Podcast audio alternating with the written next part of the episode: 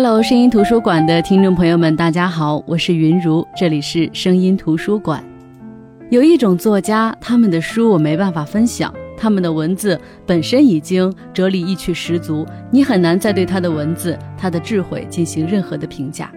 那把他的作品原原本本的逐字逐句的读出来，那就是对他作品他本人最大的尊重。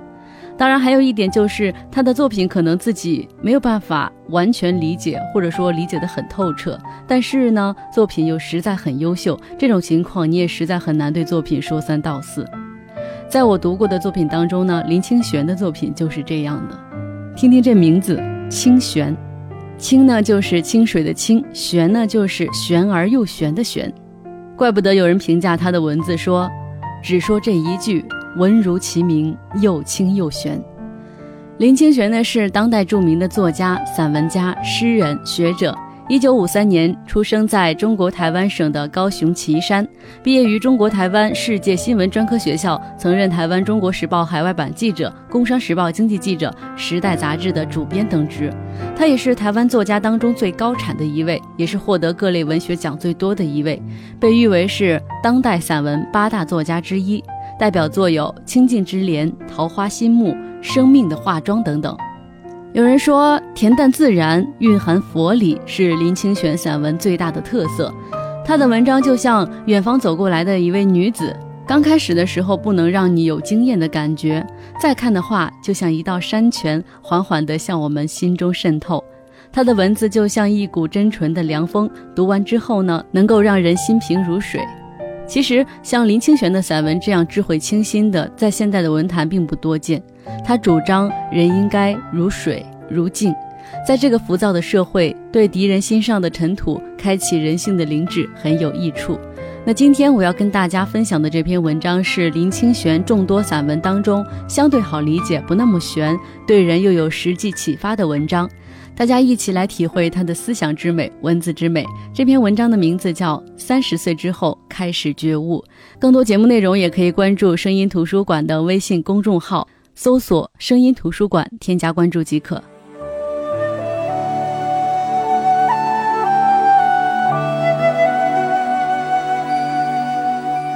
三十岁后开始觉悟，林清玄。如果你现在问我什么是成功，我会说，今天比昨天更慈悲、更智慧、更懂爱与宽容，就是一种成功。我的人生几乎是在最底层出发的，我生长在一个几乎没有文化和文明的地方，而且家庭十分贫困。我没有读过什么好的学校，学校里的老师经验也都不足。就像给我们教英文的老师，其实他只是受了几个月的短训就上岗了，但这并没有妨碍我们的成长。这个老师教我们用汉字来记住英文单词，土堆就是 today，也是土堆是 yesterday 昨天，而 tomorrow 就理所当然的变成了土马路。于是我记住了这些单词，还明白了一个道理。今天是土堆没关系，昨天是土堆也没关系，只要明天能成为一条土马路就行。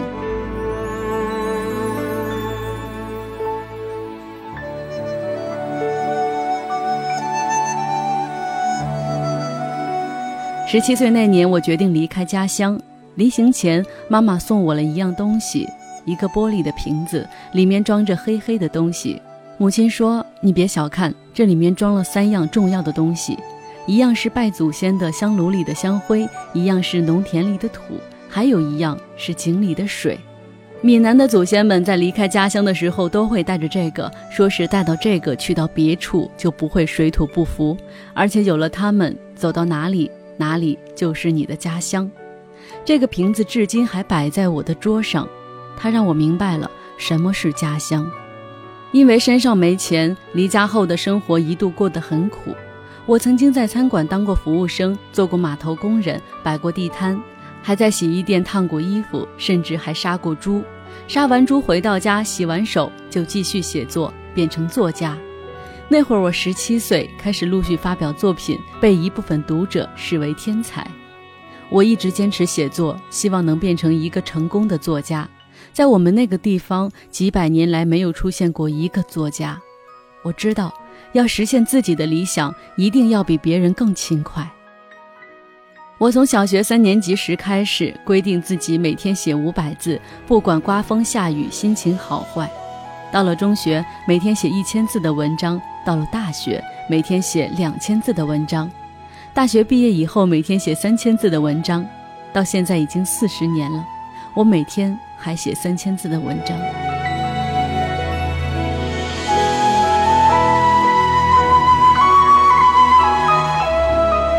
在我生长的年代，要当作家很难，因为稿费很少。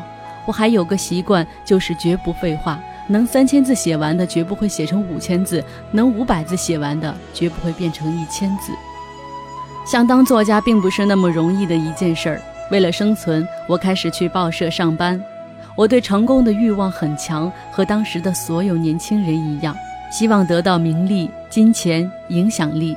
我工作很卖力，因而很快就升迁，第六年就当了总编辑，同时还在报纸上写十八个专栏，主持节目，当电视公司的经理，还做了广播节目《林清玄时间》，一时风头无两，成为大众眼中成功的人。到如今，我一共写了一百七十几本书，摆起来比我的身高还高。当时台湾有个杂志评选四十岁以下的成功人士，我排行第一。排在我后面的那个人是马英九。我以为成功应该很快乐，应该每天带着神秘的微笑，但事实上很难，因为每天从早到晚要开七八个会，还要和很多你不喜欢的人约会应酬，到最后生命的时间空间被挤压，发现自己已经很难静下心来写一篇文章，而且幽默和浪漫的精神都不见了，对年轻时候向往的东西都失去了兴趣。有一天，我在报馆里等待着看样刊，无聊的时候就翻开了一本书。开篇第一句话说：“到了三十岁的时候，要把全部的时间用来觉悟。如果到了三十岁还没有用来觉悟，就会一步步走向死亡。”我当时很震惊，因为那会儿我已经过了三十岁了，却完全不知道觉悟是怎么回事儿。我开始思考，什么是觉悟。不久之后，我辞掉了所有的工作。到山上去闭关，去清修和思考，开始走进佛教的世界。清修持续了三年，这也是为什么后来我的作品当中有了很多关于宗教的元素。三年后，我觉得自己已经有了很多领悟，明白觉就是学习看见，悟就是我的心。所谓觉悟，就是学习看见我的心。因为心恋红尘，我决定下山。在山下路过一个水果摊，我想买点水果。当时老板不在，我便在边上等。这时候，一个路人过来问我水果怎么卖，将我误认为老板。我当时的第一反应是，我经过了三年修行，大家竟然看不出来我很有智慧。随即我就意识到，觉悟修行并不会改变人的相貌，只是内心起了革命。之所以讲觉悟，是因为现代社会很多人看不到自己的心。我们把生活分成两部分，一部分是重要的生活，一部分是紧急的生活。会发现很多人都在紧急的生活随波逐流，而不是重要的生活。什么是重要的生活？陪着爱人散步，躺在草地上看星星。一个小孩有没有幽默感，懂不懂得爱和宽容，这些是重要的。而每天着急上班、学习、考试是紧急的。当人整天在紧急的事情里面打转的时候，琴棋书画诗酒花就会变成柴米油盐酱醋茶。要学会腾出一些空间，进入重要的生活。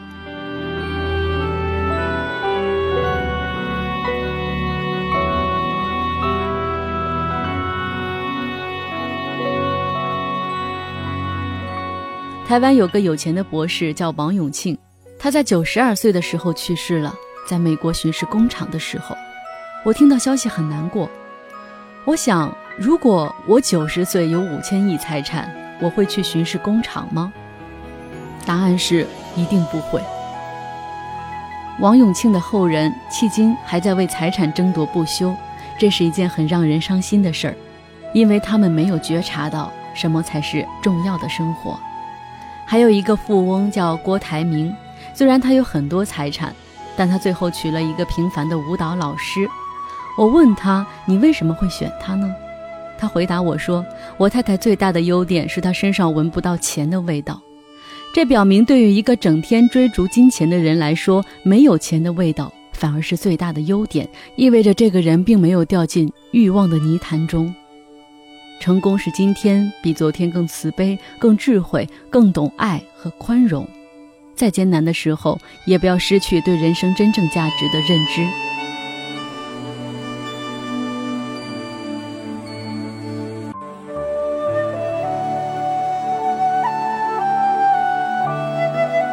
那怎么样才能觉悟呢？你必须做到以下四点：一要尽可能的把所有时间和空间都留给那些重要的事情。历史上有个很了不起的人，叫陆羽，他是一个弃儿。长大后，他给自己取了陆羽的名字，意思是漂流在陆地上的一根羽毛。他立志要喝遍天下的茶，饮遍天下的水，于是从九岁开始就一直旅行。我后来曾追随他的饮茶之路去寻访，深刻地体会到了他的不容易。全国的茶区那么多，在只依靠步行的年代，他都一一走遍，还写下了《茶经》，成为一千三百年来迄今无人超越的经典。支撑他的，就是一股叫做梦想的力量。他懂得有限的人生里什么是重要的事情。第二，你必须要意识到世俗的食物并非无价。什么是无价的？是浪漫的精神。有一次我去上海演讲，和朋友站在黄浦江边吹风，觉得夜晚的黄浦江格外的美，十分浪漫。此时我的同伴撞了我一下：“喂，你知道每年黄浦江有多少人自杀吗？”啊，真是煞风景。什么是浪漫？浪漫时间慢慢吃饭，浪漫时间慢慢走，浪漫时间慢慢喝茶。这些都是浪漫，浪漫其实就是创造一种时空、一种感受、一种向往、一种理想，在你世俗的土地上开出一朵玫瑰花。即便是被世俗捆绑，即便是处于人生的低谷，也要时刻保持浪漫精神。求婚也并不一定需要房子、车子和票子以及很大的钻戒。我只是写了“纵使才名冠江东，生生世世与君同”两句诗，妻子就感动异常，嫁给了我。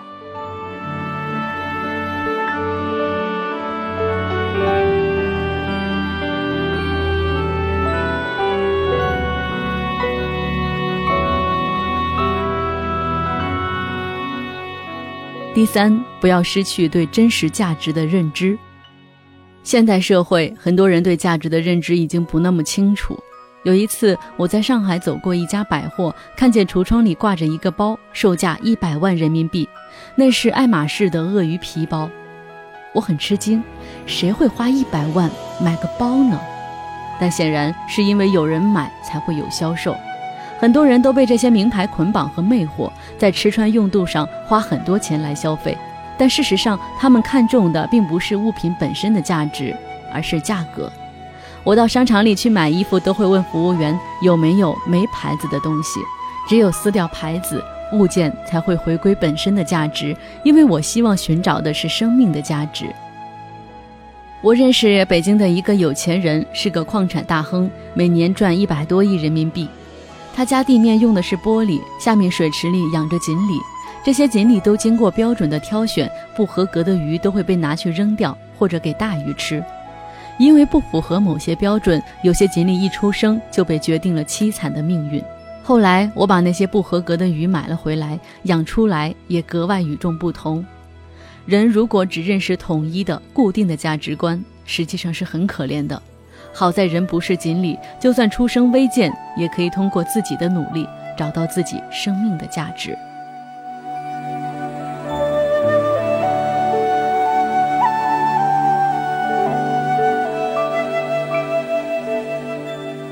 第四，要认识到这个世界是多元的，而不是单一的。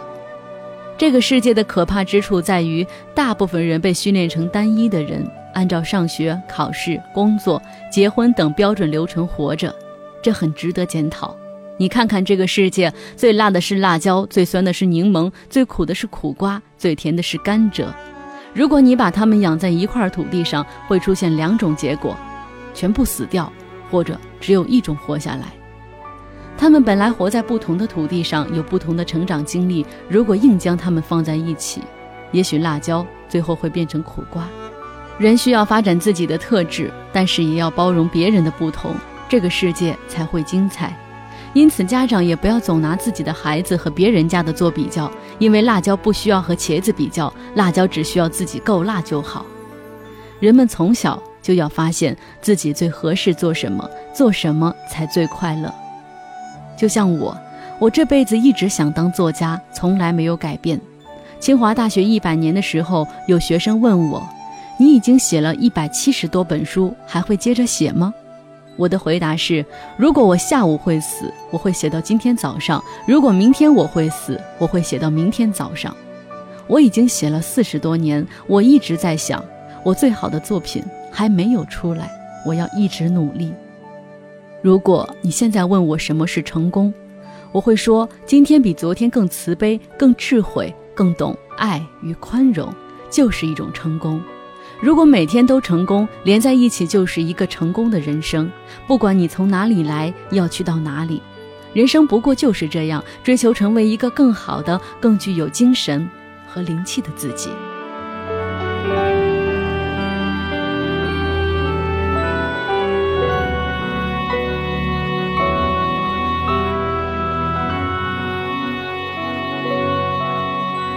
那这篇文章呢，就是林清玄的《三十岁后开始觉悟》。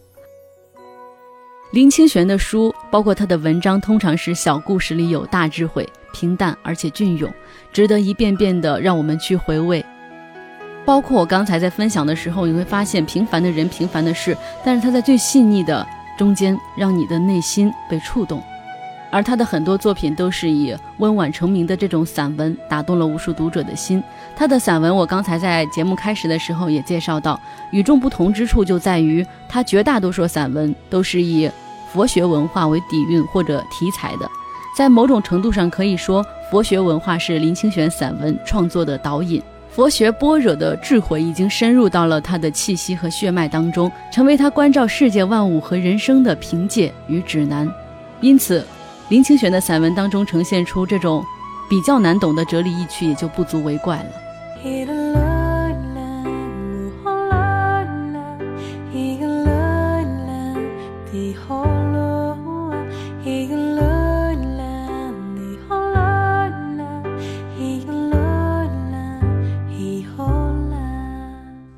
好的，这就是我们今天声音图书馆的全部内容。今天跟大家分享的这篇文章是来自于林清玄的《三十岁后开始觉悟》。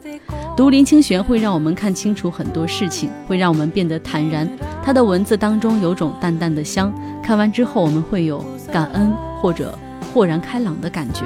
喜欢这样的文字的人可以去买他的作品，让他别样的文字给我们的人生带来一缕莲花的馨香。好的，这就是今天的节目。更多节目内容可以关注声音图书馆的微信公众号，搜索“声音图书馆”，添加关注即可。我是云如，我们明天再见，各位晚安。